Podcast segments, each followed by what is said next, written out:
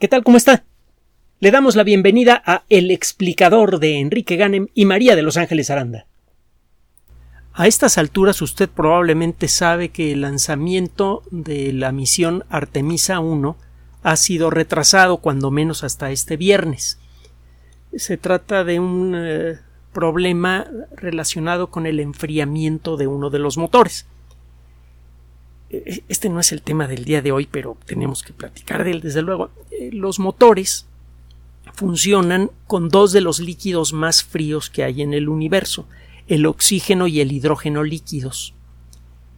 Los dos son escandalosamente fríos, pero la diferencia de temperatura entre ellos es mayor que la que existe entre un trozo de hielo y agua hirviendo a nivel del mar. Hay una diferencia de más de 100 grados centígrados entre la temperatura del oxígeno y del hidrógeno líquidos. De arranque el mantener dos tanques gigantes de esos líquidos en el interior de la primera etapa del cohete sin que eh, la diferencia de temperaturas genere problemas es un problemón de los 10.000 demonios, como se imaginará usted. El problema no está allí. El problema es que para cuando usted enciende los motores, cuando empieza usted a bombear toneladas de combustible y de comburente por segundo en la cámara de combustión de cada motor, tiene usted que inyectar a presión oxígeno e hidrógeno líquidos, eh, dos de las sustancias más agresivas del universo, sobre todo cuando están juntas, en una pequeña cámara en donde se activa un sistema de ignición. Y bueno, pues la temperatura que alcanza la flama del, oxígeno e hidrógeno líquido es de varios miles de grados. Los detalles los puede usted encontrar en la Wikipedia. El punto es que la temperatura es tan elevada que la tobera del motor necesaria para dirigir los gases de escape eh, eh, en una sola dirección y que eso genere un empuje en la dirección opuesta, la tobera se podría derretir. Desde el principio de la exploración espacial, se recurrió, en muchos casos, aunque no siempre, a un truco sencillo para conseguir que las toberas de los grandes cohetes no se derritan durante los pocos minutos necesarios para lanzar un gran cohete y ponerlo en órbita. Se necesitan como ocho minutos más o menos. Pues bien, eh, lo que se hace es hacer circular un líquido frío por una tubería especial que, que le da vueltas al faldón la parte exterior de la tobera del cohete. Esto sucede a gran velocidad, no se da tiempo a que este líquido se caliente demasiado y finalmente el líquido ya más calientito va a parar a la cámara de combustión. Como ya tiene una cierta una temperatura elevada, este líquido se expande con mayor facilidad y eso ayuda a aumentar el empuje final que genera el motor. Usted consigue dos cosas eh, eh, con esta técnica de hacer pasar el eh, líquido frío a través de la tobera supercaliente. Consigue enfriar la tobera y evita que se derrita y el líquido caliente se expande violentamente dentro de la cámara de combustión y eso se suma a la expansión producida por el contacto con el oxígeno líquido y, la flama que eso genera. Entonces aumenta usted el empuje del cohete. Pues bien, lo que pasó es que el motor número 3 del cohete SLS eh, no se pudo enfriar lo suficiente. Justo antes del lanzamiento, bueno, eh, tiempo antes del lanzamiento usted superenfría eh, la tobera del cohete, entre otras cosas para hacer una prueba del funcionamiento de todo el circuito de, que va desde de toda la tubería que va desde los tanques hasta el faldón mismo. Y el motor número 3 falló esa prueba. Eh, se cree que el arreglo debe ser simple y por lo tanto se espera que eh, eh, se puede establecer como fecha de despegue el próximo viernes. Eso está por confirmarse. usted seguramente lo puede encontrar en el Twitter de la NASA, en la página web de la NASA, etcétera. De todas maneras, nosotros lo comentaremos a lo largo de la semana, tan pronto tengamos la, información. para el 2024, si todo sale bien, sería lanzada la misión Artemisa 2, que llevaría seres humanos, pero que no descendería en la Luna. Y para 2025 o 2026 deberían colocar por primera vez astronautas en la Luna de nuevo los eh, estadounidenses. Esto, como podrá imaginarse, pues eh, está siendo seguido muy de cerca por varios países que están también interesados en el espacio. Y esto, eh, este interés eh, más directo, más claro, más, más consistente en la exploración y colonización espacial, está empezando a generar algunos problemas que en su momento dejamos entrever hace años cuando se empezó a ver la posibilidad de que se iniciara efectivamente la, la colonización del sistema solar. Eh, resulta que cuando menos seis países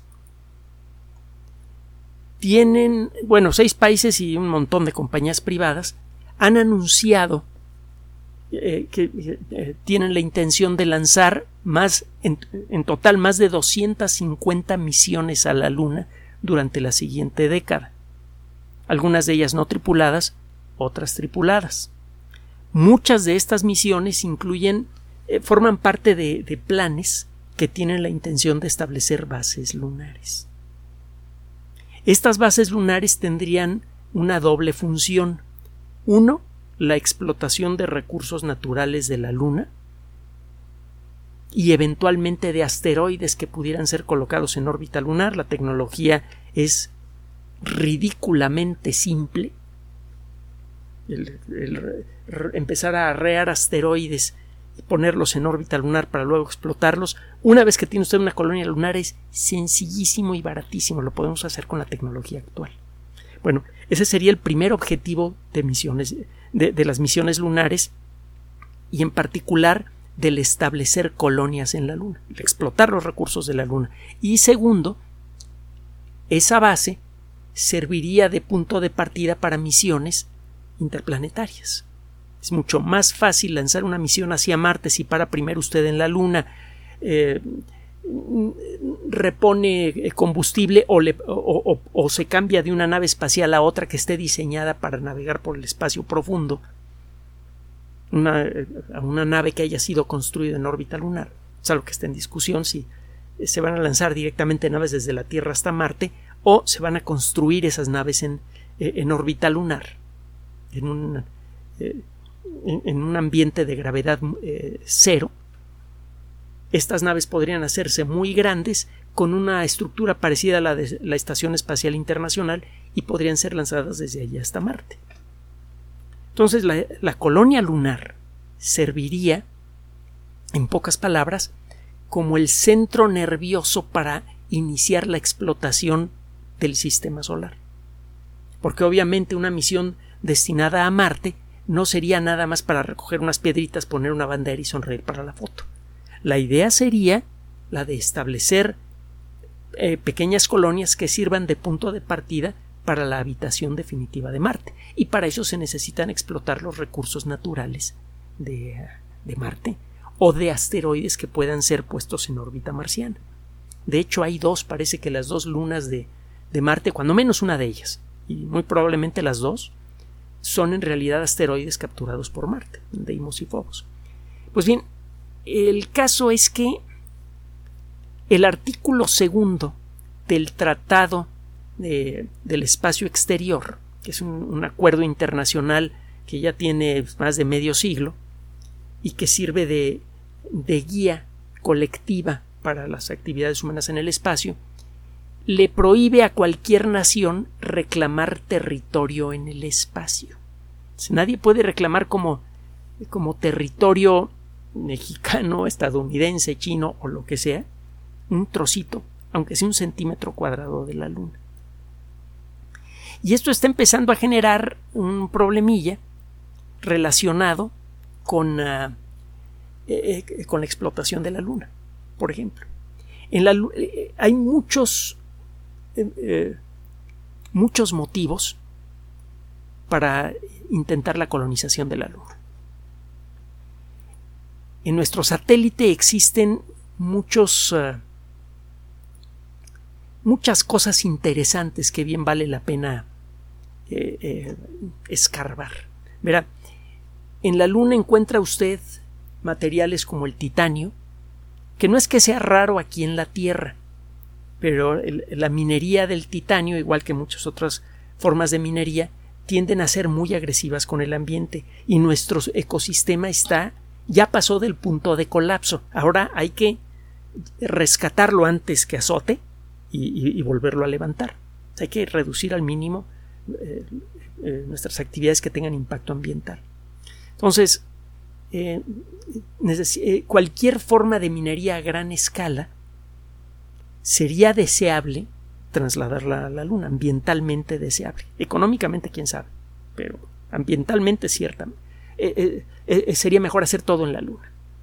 En la Luna encuentra usted seguro titanio, hierro en grandes cantidades. Recuerde que, la minería de hierro generalmente se hace con minas eh, abiertas que son devastadoras para, el ecosistema.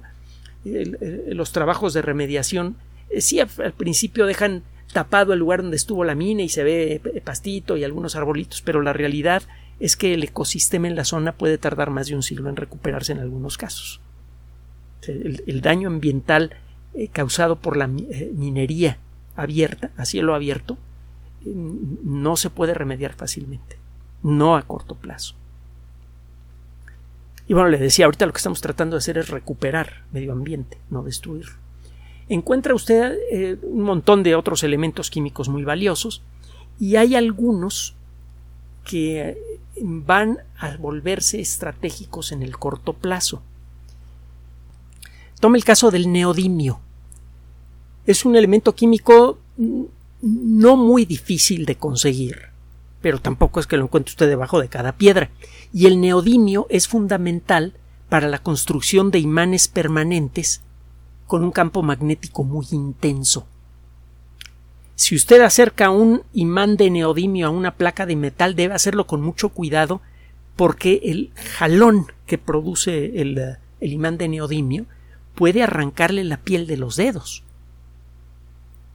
si eh, se, le pega el, imán de neodimio a una placa metálica, resulta imposible desprenderlo con las manos. A veces necesita herramienta especial. Eh, se necesitan imanes muy intensos, por ejemplo, en generadores, un generador eólico, mientras más intenso es eh, el campo magnético de un imán, usted puede en principio construir un generador más eficiente. Otro día platicamos por qué. Pero el caso es que el neodimio es un elemento químico que ya ha tenido su importancia antes, pero como consecuencia de este impulso por la energía verde, va a cobrar una importancia aún mayor en el corto plazo. Y el suministro de neodimio de la Tierra, como sucede con el litio, etcétera, no es eh, no es suficiente para satisfacer la demanda proyectada para los próximos años. Podríamos eh, buscarlo en distintos lugares del planeta, hacer más minas, pero regresamos a lo que estaba diciendo antes. Otros elementos químicos que van a cobrar importancia en el corto plazo y que van a volverse estratégicos eh, son elementos químicos gaseosos, por ejemplo el helio 3.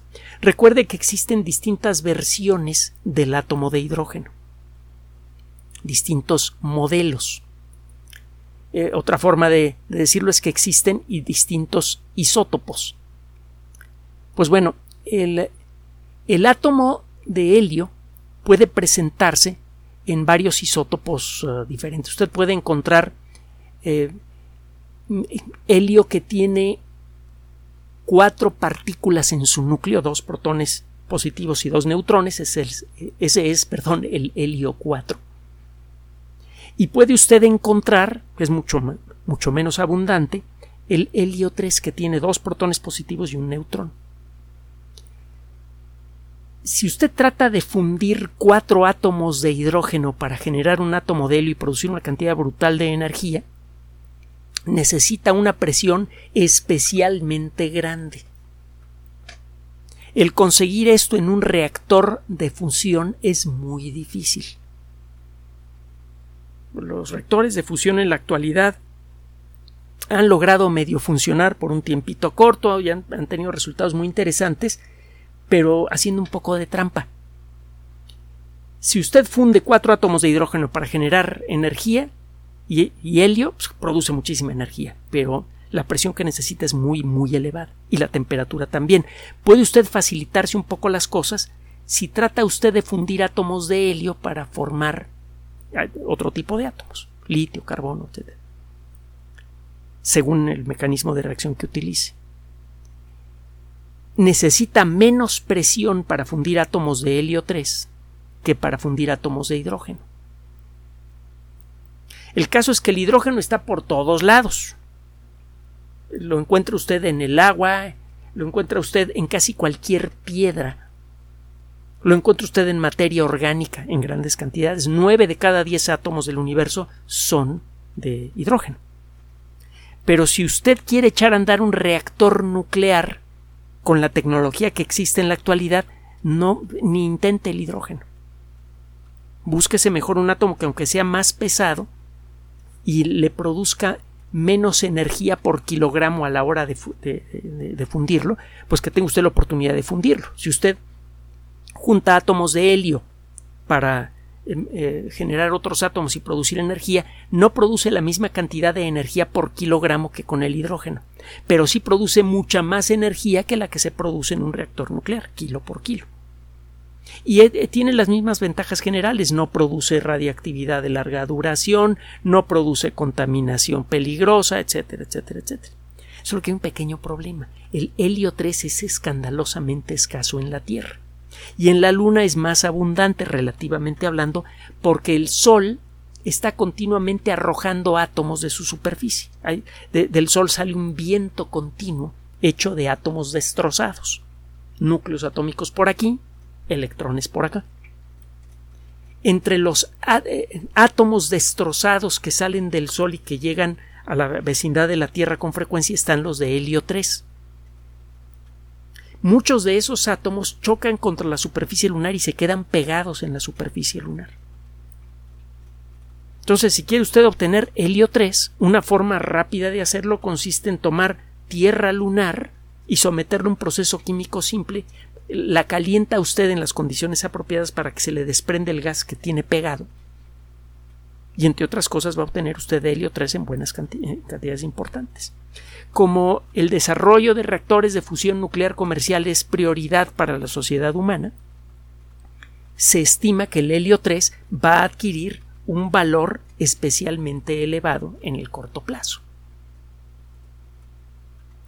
Entonces, hay una serie de elementos químicos en la Luna que los encuentra usted en el polvo lunar, que son facilísimos de, extraer, que no requiere de tecnología muy avanzada para que usted pueda establecer rápidamente una, un, un, negocio de minería exitoso y que puede proveer a la Tierra con muchos materiales que ya en la actualidad son importantes como el hierro, que son cruciales para el desarrollo de la economía mundial pero además va a encontrar usted en la Luna muchos elementos químicos que van a cobrar mucha importancia en el corto plazo como consecuencia del desarrollo de la tecnología verde y que aquí en la Tierra no son fáciles de hallar y para encontrarlos muchas veces tiene que hacer minería muy sucia, muy agresiva. Entonces está generando un interés estratégico muy importante en la Luna. En, ese es un, problemita que hay que resolver por allí, porque está el capítulo 2 del Acuerdo Internacional para el Uso del Espacio Exterior, que dice que no se vale reclamar territorio.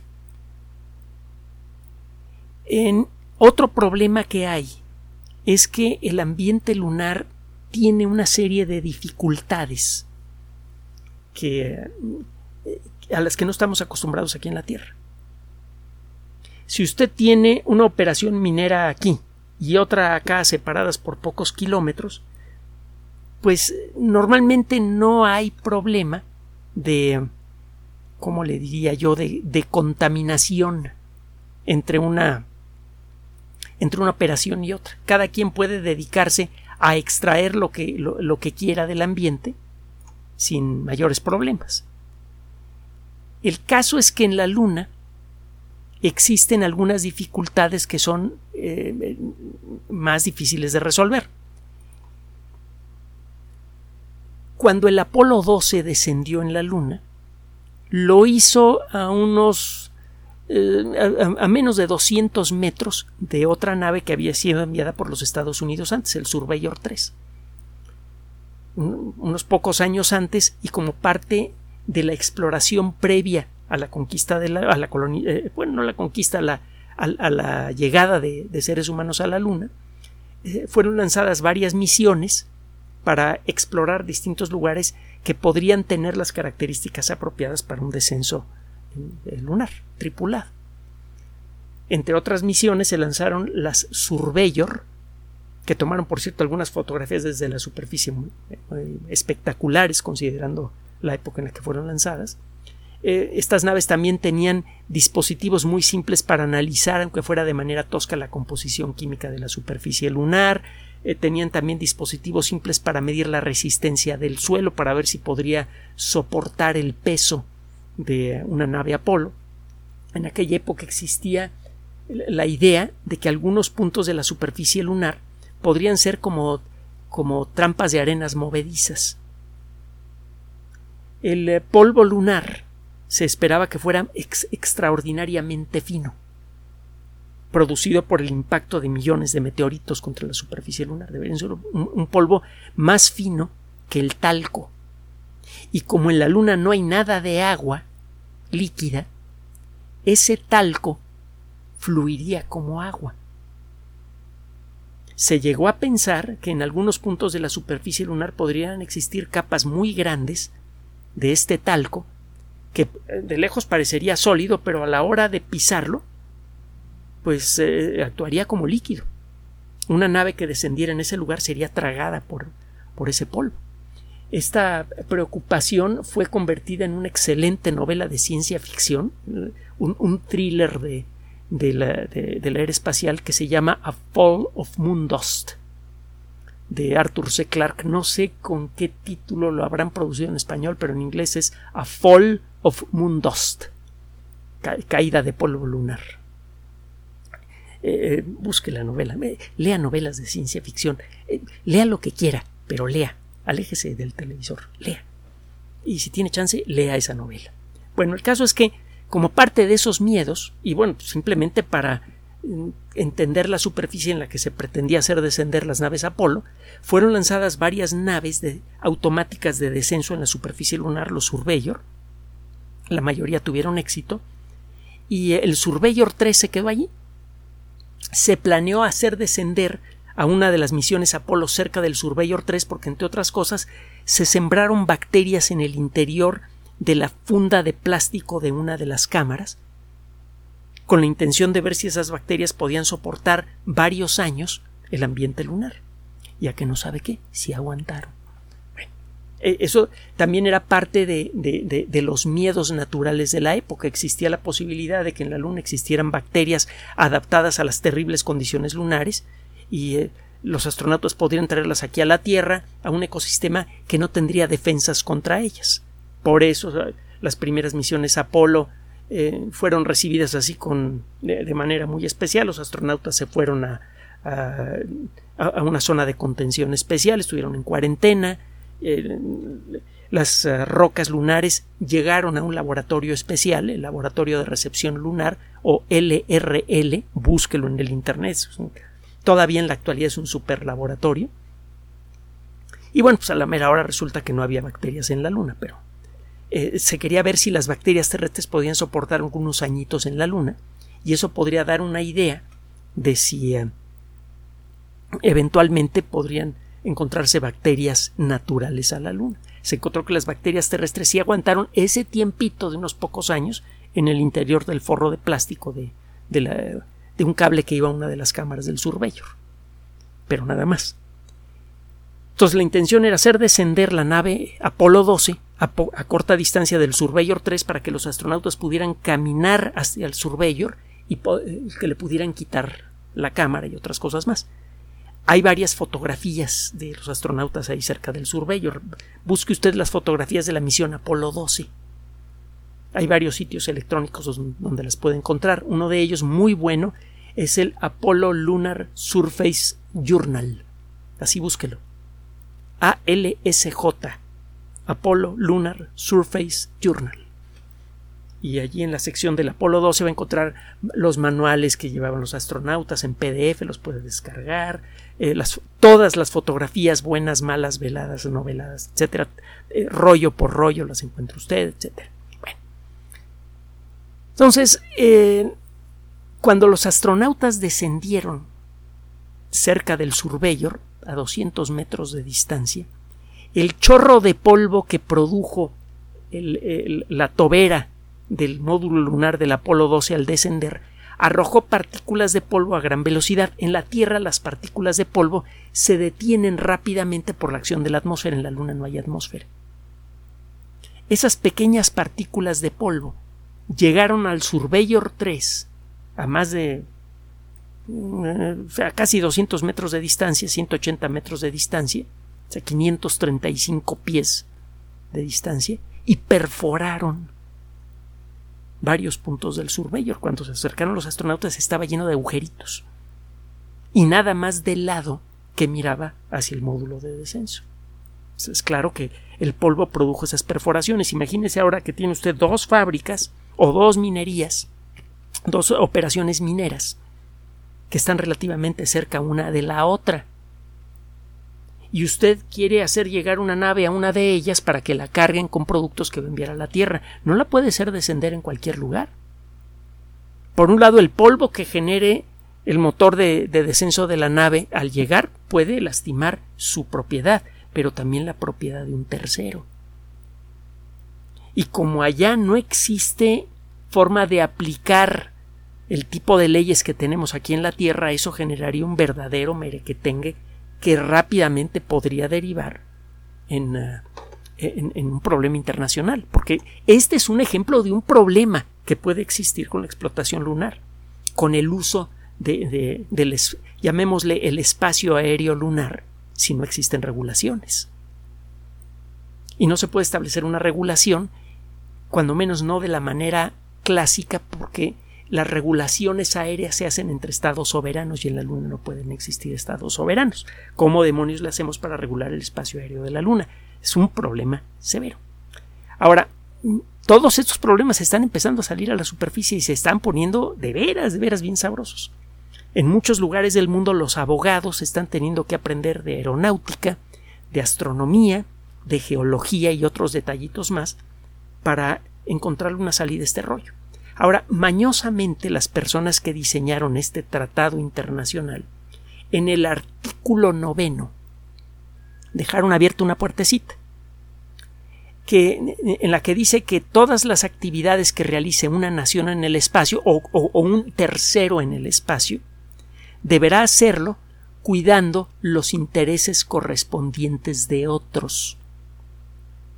Es un término vago, pero es lo suficientemente eh, tiene la consistencia suficiente para servir de punto de partida para crear nuevos acuerdos que no violen el acuerdo anterior.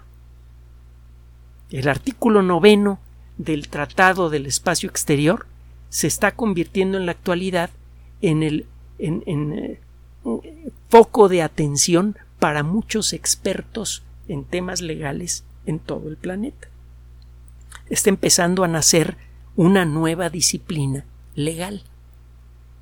Así como existe eh, eh, la especialidad laboral en el mundo de las leyes, la especialidad en materia de herencias, la especialidad en materia de, de eh, derechos intelectuales, etcétera, etcétera, es urgente desarrollar a gran, a gran velocidad y de manera efectiva la especialidad de, eh, leyes espaciales. en junio de este año, el Comité para Usos Pacíficos del Espacio Exterior de las Naciones Unidas formó un grupo, el Grupo de Trabajo sobre Aspectos Legales de las Actividades para la Explotación de Recursos del Espacio. Es una traducción libre de Working Group on Legal Aspects of Space Resource Activities. ¿Es usted abogado? ¿O le interesan estos rollos legales? Entre a la página oficial de las Naciones Unidas y busque el Comité on the Peaceful Uses of Outer Space. Simplemente ponga las, palabras Outer Space en el espacio de búsqueda de la página web de las Naciones Unidas y va a encontrar esto. El caso es que mm, durante años, durante décadas, la idea de eh, la colonización del espacio era una fantasía de ciencia ficción. El eh, eh, crear comités de, de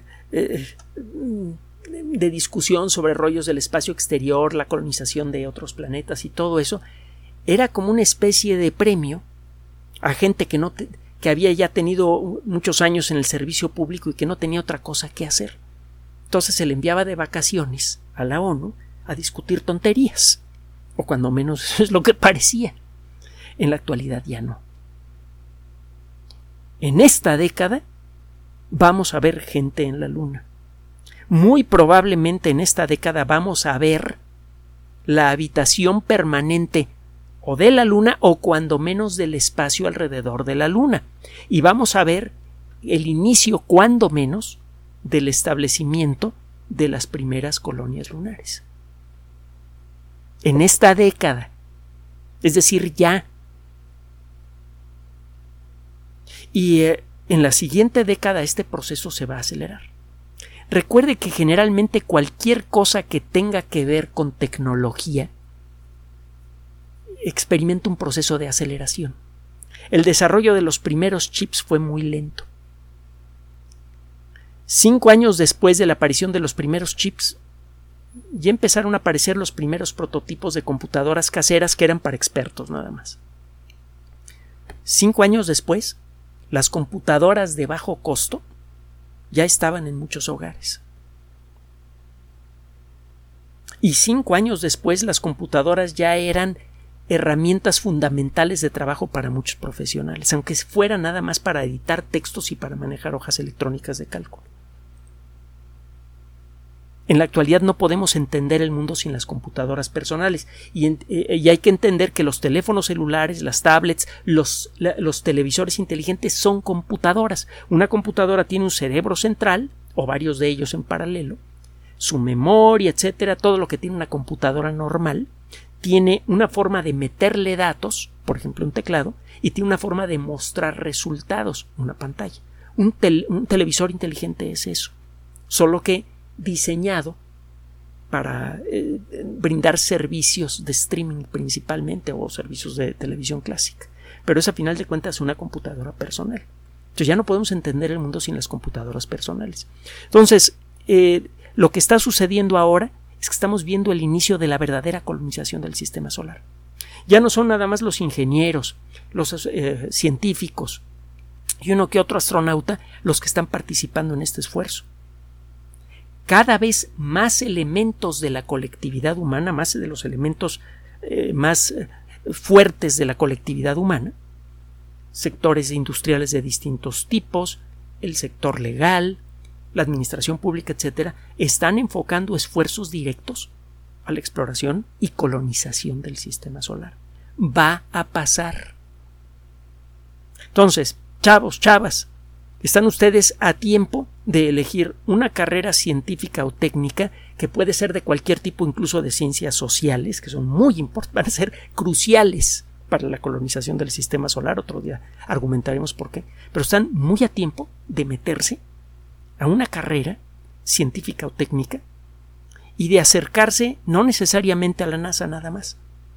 China y Rusia ya anunciaron que van a colaborar para crear estaciones, cuando menos en la Luna, una eh, estación internacional de investigación lunar y han invitado la colaboración, a la colaboración internacional, China y Rusia en conjunto. Acuérdese que la India tiene un proyecto espacial pequeño pero muy efectivo. Japón también. La Unión Europea ya tiene sus cohetes, pero todavía no lanza gente. Esto podría cambiar en el corto plazo. Irán, Brasil. En un intervalo de tiempo muy breve, como ha sucedido antes, lo que era imposible se va a volver cotidiano. Y están, sobre todo ustedes los más jóvenes, muy a tiempo para convertirse en parte de ese proceso. Gracias por su atención.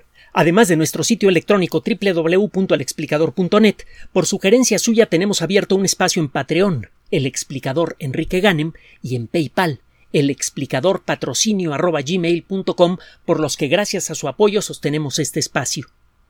Puede usted descargar gratuitamente estos audios en formato MP3 en Spotify y en iTunes como El Explicador sitio oficial y en SoundCloud como El Explicador y con formato de video en YouTube en El Explicador sitio oficial. Recuerde nuestras redes sociales de siempre, Twitter Enrique-Ganem y en Facebook Enrique Ganem sitio oficial, El Explicador y los grupos que usted ya conoce. Finalmente, el explicador siempre somos María de Los Ángeles Aranda y Enrique Ganem. Gracias.